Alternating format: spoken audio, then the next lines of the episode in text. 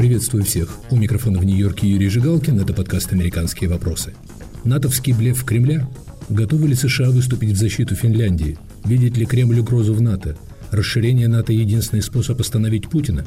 Об американской реакции на вступление в НАТО Финляндии и Швеции мы говорим – с бывшим президентом Радио Свобода Свободная Европа Джеффри Гедминым, старшим научным сотрудником Вашингтонского центра стратегических и международных исследований Кэтлин Маккинис и американским публицистом Дэвидом Саттером.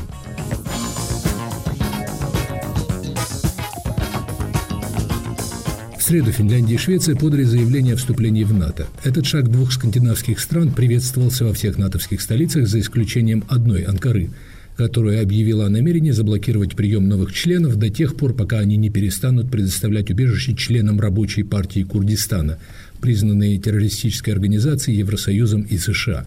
Никто, судя по всему, не сомневается, что возражения Анкары в конце концов будут сняты, и Финляндия и Швеция приняты в НАТО – как пишут комментаторы, один из удивительнейших аспектов этой истории состоит в том, сколь единодушна поддержка этого решения двух стран, несмотря на то, что расширение НАТО обещает стать крупнейшим геополитическим исходом российского вторжения в Украину – войны, начатой Кремлем под предлогом предотвращения расширения НАТО на восток к границам России.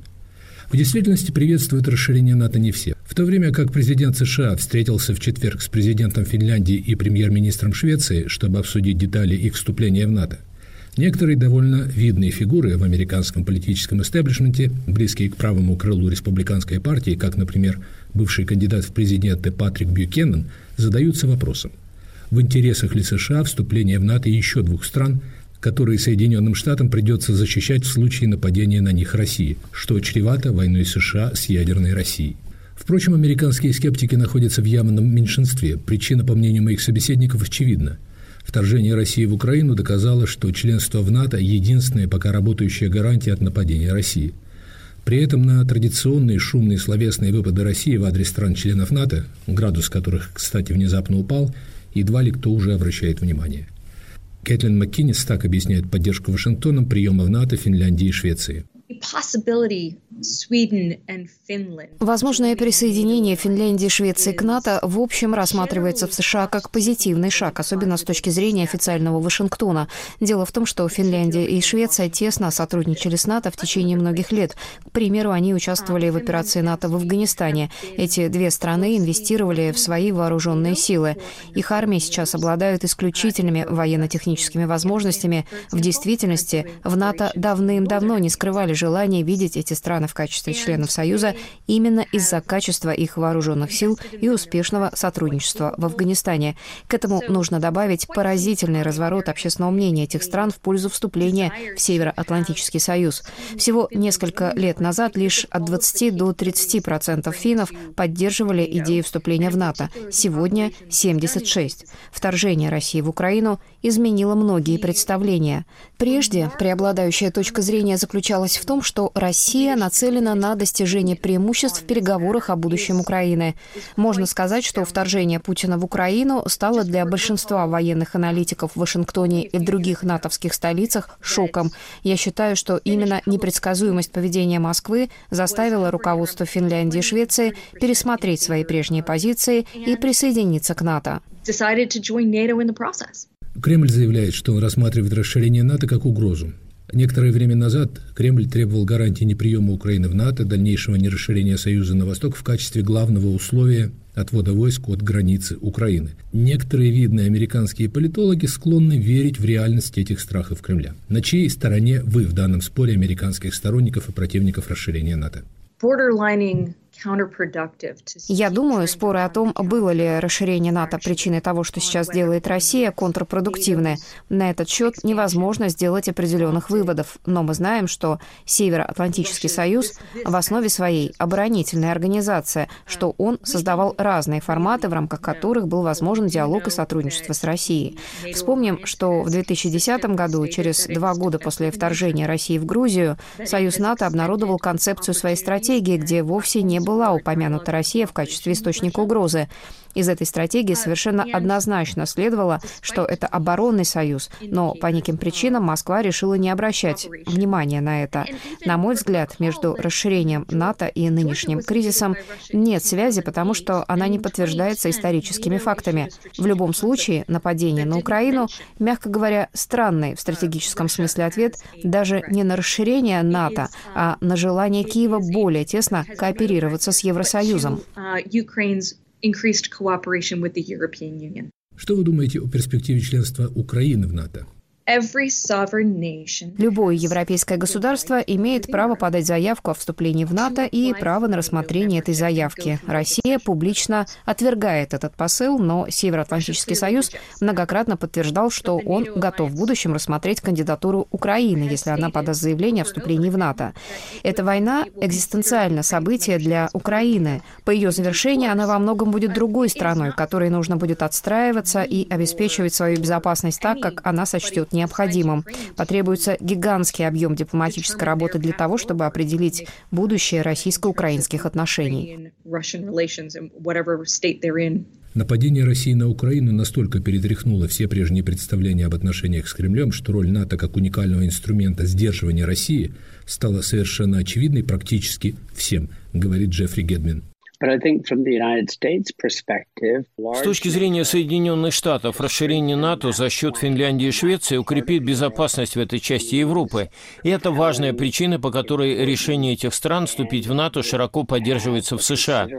На фоне происходящего в Украине шведы и финны чувствуют себя уязвимыми. Они чувствуют угрозу со стороны России и прекрасно понимают, что они будут в большей безопасности, будучи в составе НАТО.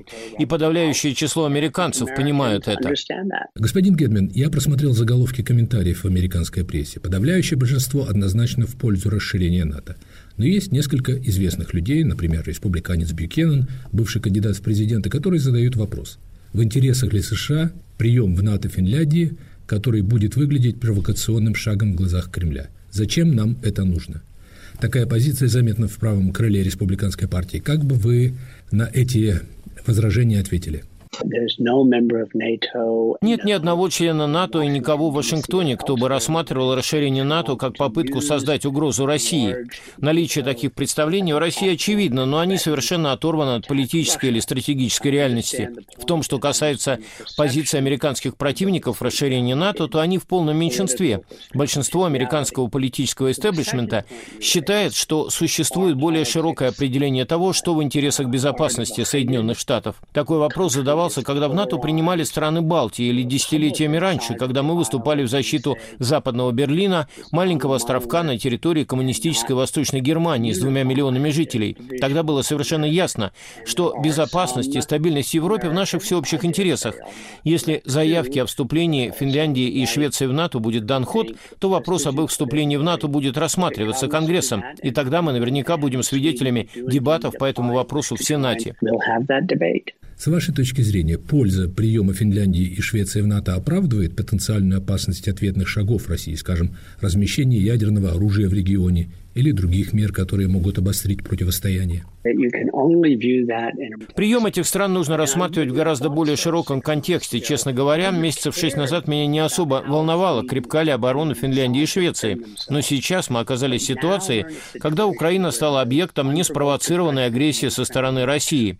Эта война далека от завершения. Сейчас невозможно исключить применение России биологического, химического и даже тактического ядерного оружия. В этой ситуации, в этом новом мире заявка Финляндии на вступление в НАТО выглядит по-другому. Я думаю, в наших всеобщих интересах совместная защита единой, свободной, мирной Европы. Интересно, что этот самый аргумент опасности ядерного конфликта с Россией как раз используется теми, кто призывает к более сдержанному ответу на российское нападение на Украину. Дескать, нельзя припирать Путина к стенке, он может прибегнуть к ядерному оружию. Ядерная война – это ужасный сценарий, это опасность у многих на уме. Никто не относится к ней легковесно, но если мы позволим тиранам использовать угрозу применения ядерного оружия как козырную карту, то это будет означать конец НАТО, конец принципа совместной обороны. потому что возникнут вопросы, рискнем ли мы ядерной войной ради защиты Польши или Германии. Если мы позволим, чтобы страх по поводу ядерной войны руководил нашими действиями, тогда мы будем парализованы, тогда внезапно окажется, что и Германия, и Польша, и другие страны действительно находятся в опасности. Господин Генвин, мы знаем, что НАТО безо всяких оснований является красной тряпкой для Кремля. Вы и подавляющее большинство американских аналитиков выступаете за расширение НАТО, за распространение гарантий безопасности на большее число стран. Но меня, например, в свое время удивило признание большого критика Кремля, историка Ричарда Пайпса, выходца из Польши, что он был против вступления Польши в НАТО.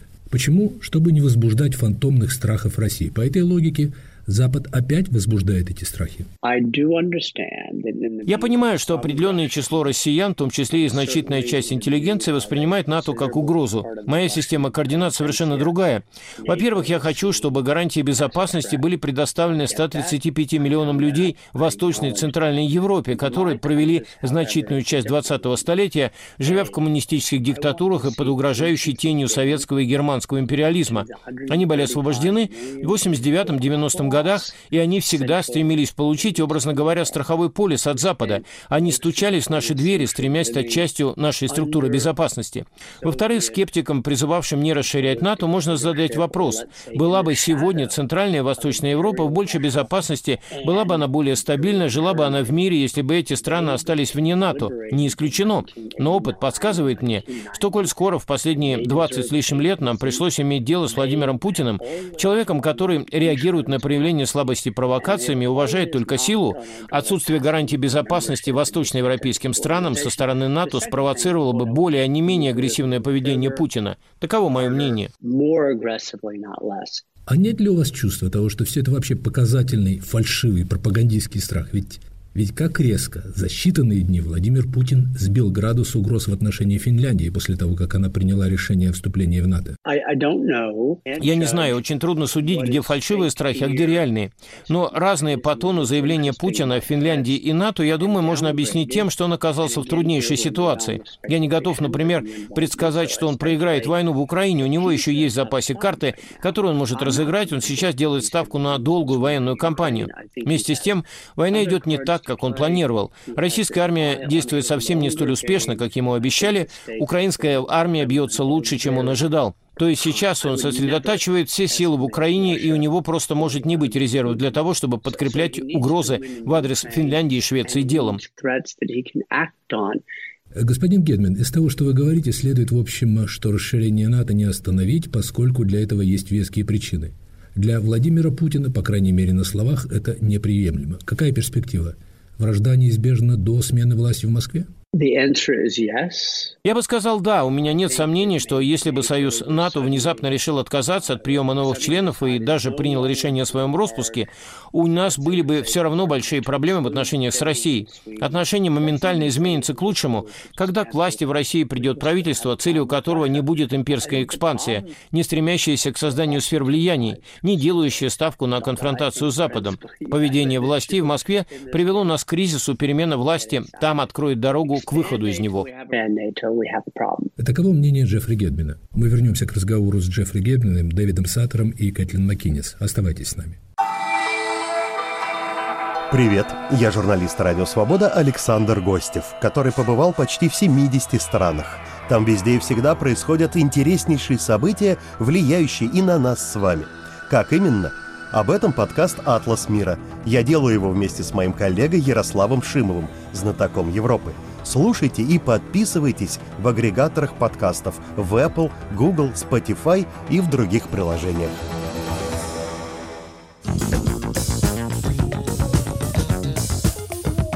Это подкаст «Американские вопросы», который ведет из Нью-Йорка Юрий Жигалкин. НАТОвский блеф Кремля. Мои собеседники Кэтлин МакКиннис, Джеффри Гетмен и Дэвид Саттер.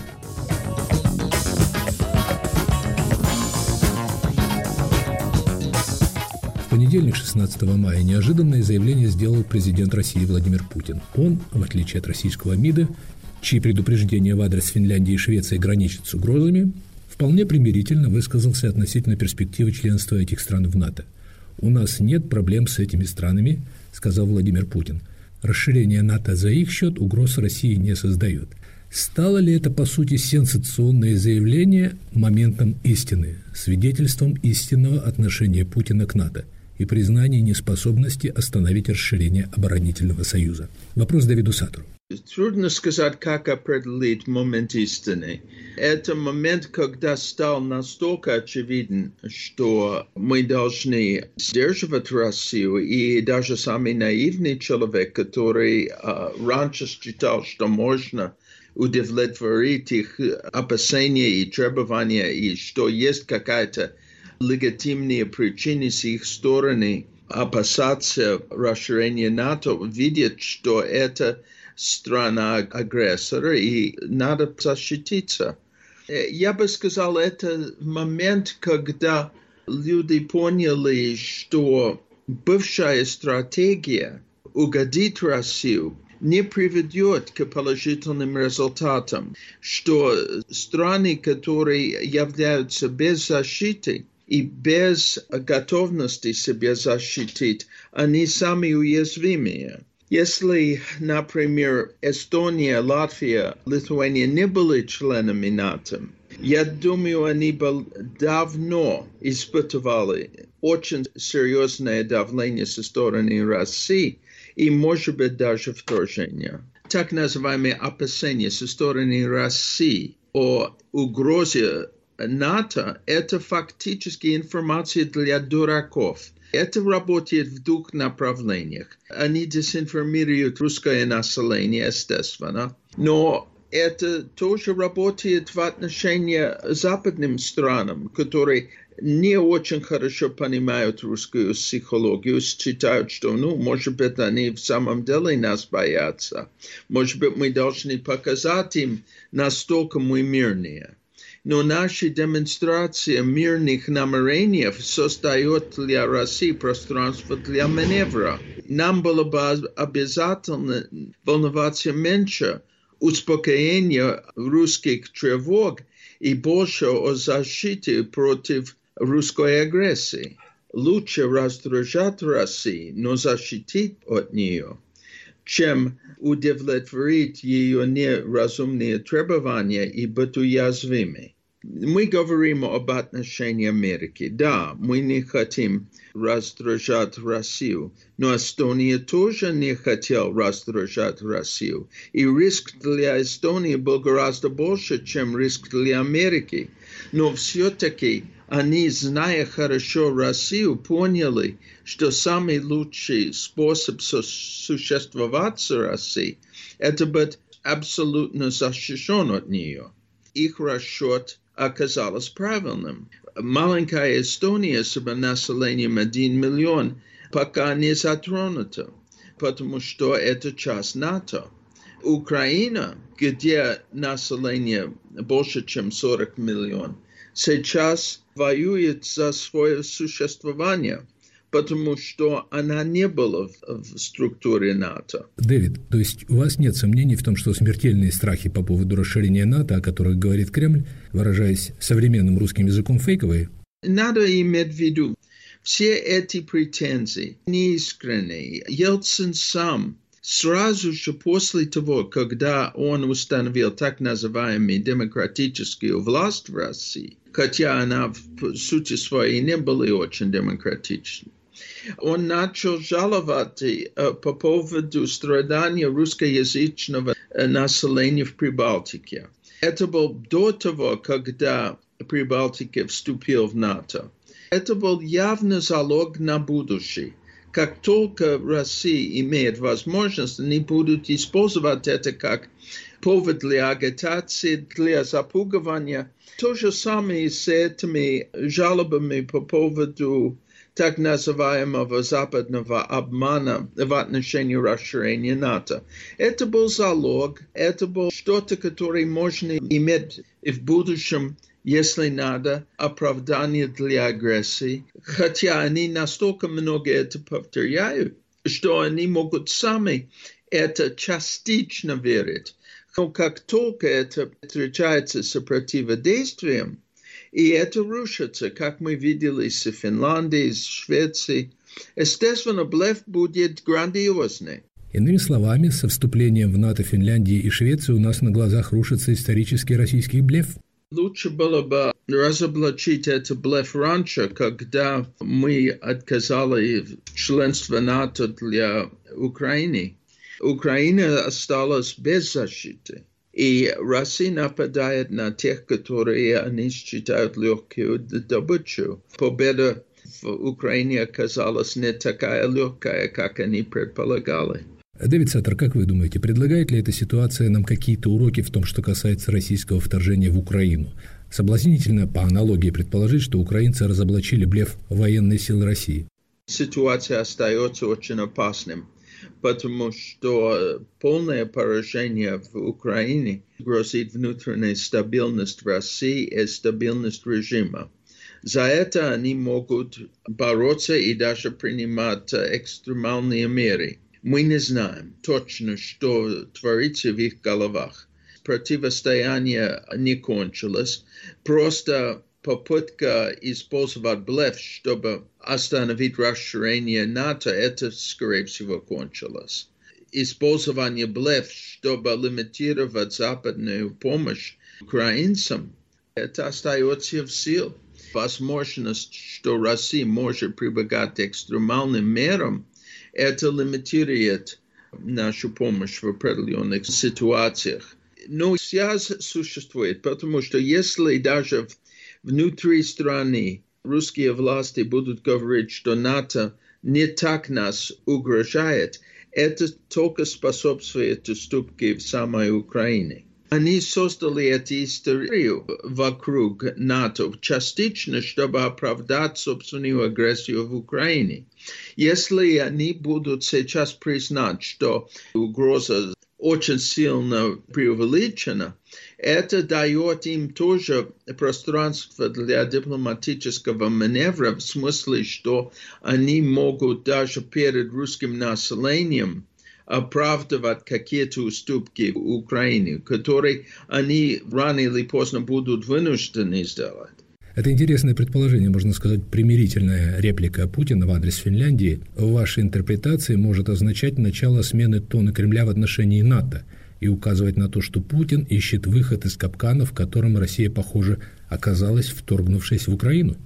Это может быть фактор, потому что они использовали эти истерии по поводу НАТО, чтобы оправдать что-то, которое они все равно хотели делать.